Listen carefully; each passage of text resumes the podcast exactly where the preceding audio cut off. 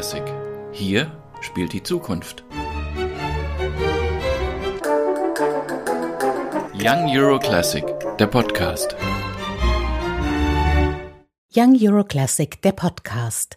Heute geht es um das Orchester del Lyceum de la Habana und auch schon um das Abschlusskonzert dieses außergewöhnlichen Festivaljahrgangs. Mein Name ist Julia Kaiser und Sarah Willis ist mein Gast, Hornistin der Berliner Philharmoniker und keine gebürtige Kubanerin. Sarah, wie kommst du zu dem Orchester aus Kuba? Ja, hallo, ich freue mich sehr, dass wir bei Young Euro Classic spielen werden. Und ja, es stimmt, was du sagst, ich bin keine Kubanerin. Kubanerin, obwohl meine kubanische Freunde sagen, meine Seele ist kubanisch. Und das ist fast das größte Kompliment, was ich schon in meinem Leben bekommen habe. Das größte Kompliment ist, dass ich tanze wie eine Kubanerin. Also das war für mich die, die Höhepunkt. und ähm, du fragst, wie ich dazu gekommen bin. Es ist eigentlich durch Tanz und durch kubanische Musik, weil als Buena Vista Social Club rauskam damals, habe ich mich verliebt in kubanische Musik. Ich glaube, wir alle. Und ich habe angefangen mit Salsa tanzen Jackson hier in Berlin und äh, mein Lehrer war Kubaner, Ramon hieß der. Das ist, der konnte kein Deutsch, kein Englisch, kein nix und ich auch kein Spanisch, aber ich habe gut Salsa tanzen gelernt von ihm. Und über die Jahre blieb das immer so eine Leidenschaft und dann habe ich mich entschlossen, nach Kuba zu fahren. Einfach so, um ein bisschen zu tanzen, die Musik zu erleben. Ich hatte die Möglichkeit von, von Miami aus, da habe ich unterrichtet an der New World Symphony. Ähm, und Miami ist wirklich 30 Minuten weg von Havanna ähm, mit dem Flugzeug. Und ich bin darüber geflogen und der Dirigent von dem Orchester da, ich hatte natürlich überall, wo ich bin auf der Welt, frage ich, gibt es Hornisten? Kann ich die treffen? Kann ich mit denen spielen? Und da äh, hatte ich Kontakte zu diesem Orchester. Jemand jemand hat gesagt, ja, ich kenne ja jemand und äh, geh mal hin. Und der Dirigent, José Antonio Mendes Padron, aber wir nennen ihn Pepe, keine Angst, es ist viel einfacher jetzt sozusagen, hat mich abgeholt vom, vom Flughafen und wir sind dann gleich spazieren gegangen und da hatte ich Salsa-Musik auf der Straße gehört und ich war in Paradies. Und nicht nur von einer Kneipe, also von je, aus jeder Kneipe, aus jeder Ecke kommt Musik. Und ich dachte, ach, was für ein tolles Land. Und also es war wegen Tanzen, aber ich habe sehr, sehr schnell äh, diese, diese Musiker dann kennengelernt und merkte, unglaublich, also das Land ist voller Salsa-Musik, aber was für tolle Musiker und vor allem klassische Musiker, das hätte ich niemals gedacht. Jetzt heißt das Projekt, dass ihr spielt Mozart im Mambo, nicht Salsa. Beides sind Tänze für uns Westeuropäer vielleicht sogar zu verwechseln. Wie hängt das zusammen? Welchen Stellenwert spielt klassische Musik in Kuba? Das war die größte Überraschung. Also ich wusste, dass es ein paar Orchestern gibt. Die haben ähm, ein, ein Ballettorchester und Havanna hat auch das ähm, Orchester Nacional de Cuba. Äh, und deswegen wusste ich, dass es klassische Musiker gibt. Aber dass es so gute klassische Musiker gibt wie in der Havanna Lyceum Orchestra, das habe ich wirklich nicht gewusst. Und ich war dann ähm, an demselben Abend dann im Konzert bei denen und sie haben Mozart gespielt. Und ich war wirklich, auf Englisch sagen wir blown away. Also ich war wirklich äh, baff, sagt man auf Deutsch, oder? dass, dass diese kubanische Musiker so gut spielen können, aber nicht nur das, weil es gibt gute Musiker auf der ganzen Welt. Diese Kubaner spielen mit ihren ganzen Seele, mit ihren ganzen Körper und die spielen Mozart, als ob sie tanzen. Und äh, ich, diese Idee, Mozart im Mambo zu machen, kam ein bisschen später. Aber ich war wirklich so begeistert. Und ich habe dann am nächsten Tag ein Masterclass gegeben.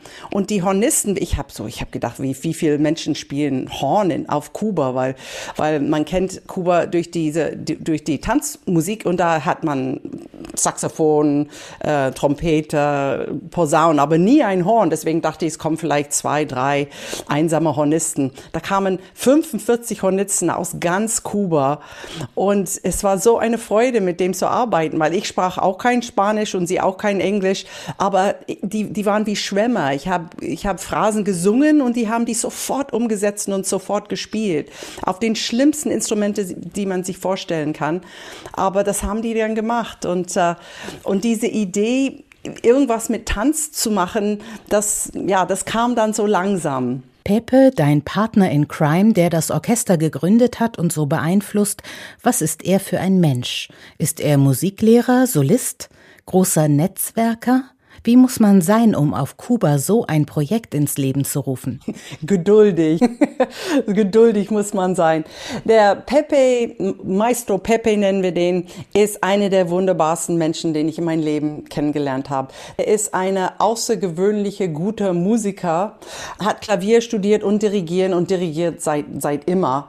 Er kommt aus einer ganz musikalischen Familie. Seine Mutter ist Tänzerin, sein Vater ist Chorleiter, ein sehr anerkannter musikalische Familie in Kuba. Und er dirigiert eigentlich seit immer. Die Musiker aus dem Orchester sind gleich alt, aber sagen, Pepito war immer der Chef, auch als er ganz jung war. Und man merkt, dass diese Musiker so viel Respekt für ihn haben. Manchmal sind die fast zu abhängig von ihm, weil ja, er ist alles für sie. Und ähm, manchmal sagen, hey, also Leute, ihr könnt doch ein bisschen aufeinander hören und nicht nur zum Dirigent gucken, weil in meinem Orchester, wenn wir einen Dirigent nicht gut finden, dann gucken wir einfach nicht hin. Passiert natürlich nie, aber es ist einfach so, weil ein Orchester soll auch ohne einen Dirigent spielen können bei manchen Sachen. Und daran arbeiten wir. Manchmal in den Proben mit Pepe, er hört auf zu dirigieren und ich spiele weiter und das Orchester muss dann einfach auf mich hören und so reagieren. Und das ist eine interessante Arbeit, aber er ist so ein guter Musiker und er hätte überall eine Karriere haben können. Er hätte überall ein leichteres Leben vielleicht haben können, in Spanien oder in Amerika. Er hat auch schon überall dirigiert, aber er will in Kuba bleiben. Er liebt sein Land, er will in Kuba bleiben, er will da was aufbauen und ohne ihn wäre das alles nicht zustande gekommen. Ich bin ihm sehr, sehr dankbar und ich fühle mich auch ganz emotional, wenn ich über ihn spreche, weil äh, der ist ein sehr wichtiger Mensch für mich. Du bist mit dem Orchester Anfang 2020 auf Tournee durch Kuba gegangen. Ihr habt eine CD aufgenommen, ein Film ist über das Projekt entstanden. Und jetzt, während der Pandemie, ist ja vermutlich alles verstummt. Konnte das Orchester del Lyceum de la Habana überhaupt arbeiten? Also es ist natürlich eine sehr schwierige Zeit für Kuba jetzt. Ähm, die Covid-Zeit war sehr hart. Sie hatten auch einen Währungswechsel am Anfang des Jahres und die Preise sind alle viel teurer geworden. Was ich liebe an meine Musiker ist, dass die nie den Mut verlieren. Die bleiben immer positiv, also positiv in Seele, nicht positiv in Covid. Äh, das ist sehr schwierig. Also Kuba ohne Live-Musik ist einfach unvorstellbar, aber es war wirklich so. Ich bin dann in Januar in der schlimmste Covid-Zeit tatsächlich darüber gereist, weil Januar war unser ein Jahr Jubiläum. Wir hatten die Aufnahme in Januar 2020 gemacht und ich bin 2021 Januar wieder, also nach, nach drei Covid-Tests und Quarantäne und alles, was man machen muss, rübergereist, weil ich die unbedingt sehen wollte und wollte wissen, wie sie das Jahr verbracht haben es ist wirklich schwierig. Da sind sehr lange Schlangen für, für, für Essen, für Basic-Sachen, die, wo wir hier einfach, wir denken gar nicht drüber nach. Also Schnursenkel oder, oder Duschgel oder Sachen, die ganz einfach sind für uns, sind dort wirklich schwierig zu bekommen.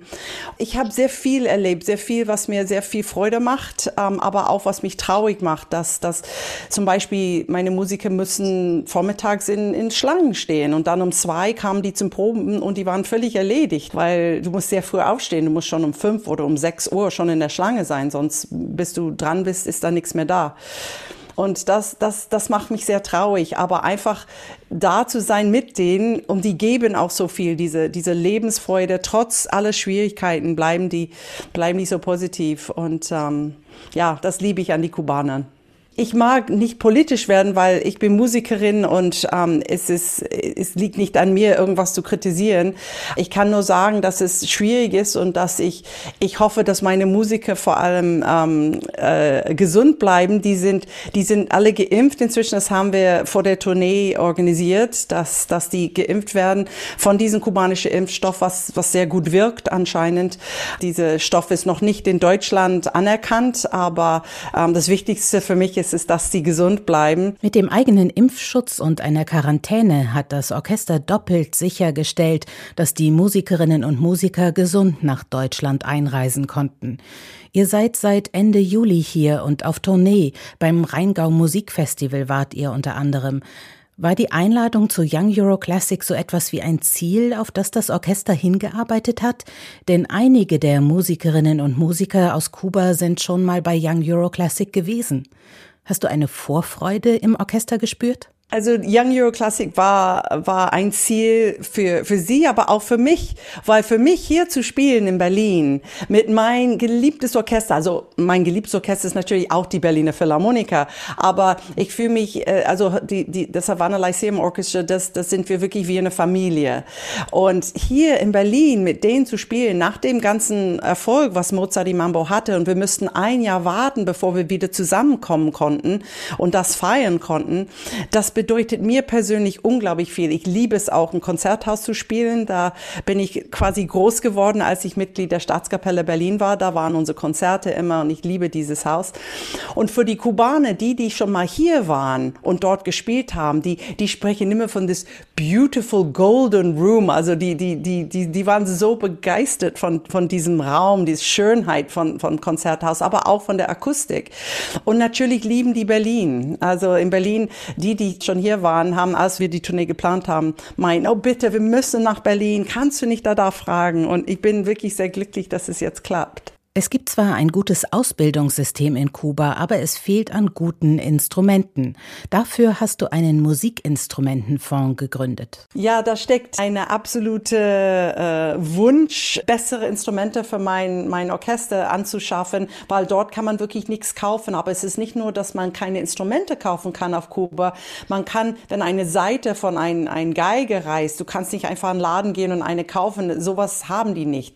Die, die, die, die Holzbläser haben keine Blätter, die Blechbläser haben keine Mundstücke, wenn die ihrs verlieren. Und deswegen habe ich diese Fonds gegründet, Instruments for Cuba. Wir haben durch die CD äh, Mozart im Mambo haben wir Geld dann gesammelt für diesen Fonds und großzügige Leute haben auch gespendet und wir haben auch einige Instrumente geschenkt bekommen. Und das alles zusammen, wir haben jetzt einige tausend Euro zusammen. Ich konnte zwei Kontrabässe kaufen für das Orchester, weil auf Kuba gibt es nicht eine gute Kontrabass was zu finden. Und wir haben ein Horn, wir haben ein Trompete, wir haben äh, ein paar Oboen gespendet bekommen. Es ist wirklich wahnsinnig spannend, aber es ist wichtig, dass wir die jetzt sammeln, weil man kann nichts nach Kuba schicken. Man muss es alles per Hand mit wieder zurücknehmen. Also können die Young Euro Classic Konzertgäste einfach Geigen und Cello-Seiten, Oboen und Klarinettenblätter mitbringen und an der Abendkasse abgeben. Absolut. Äh, nee, am Bühneneingang. Wir würden diese Leute auch gerne kennenlernen, die was für uns spenden, ähm, weil man braucht wirklich alles. Also auch ein Poliertuch für, für, für das Horn, also so Kleinigkeiten, die können die nicht, ja, die können die nach, da nicht, nicht kriegen. Und ich, ich werde jetzt auch einiges bestellen mit, mit, mit dem Geld, was wir da haben. Nicht nur die Instrumente, wie ich äh, erwähnt habe, aber auch Blätter, Seiten. Aber wenn jemand noch was für uns hat, sehr, sehr gerne. Young Euro Classic, der Podcast. Mit Sarah Willis habe ich über das Orchester del Lyceum de la Habana gesprochen. Wir freuen uns auf euch. Vielen Dank für das Gespräch. Ich freue mich sehr. Ich freue mich vor allem für euch in Berlin spielen zu können. Young Euro Classic, der Podcast.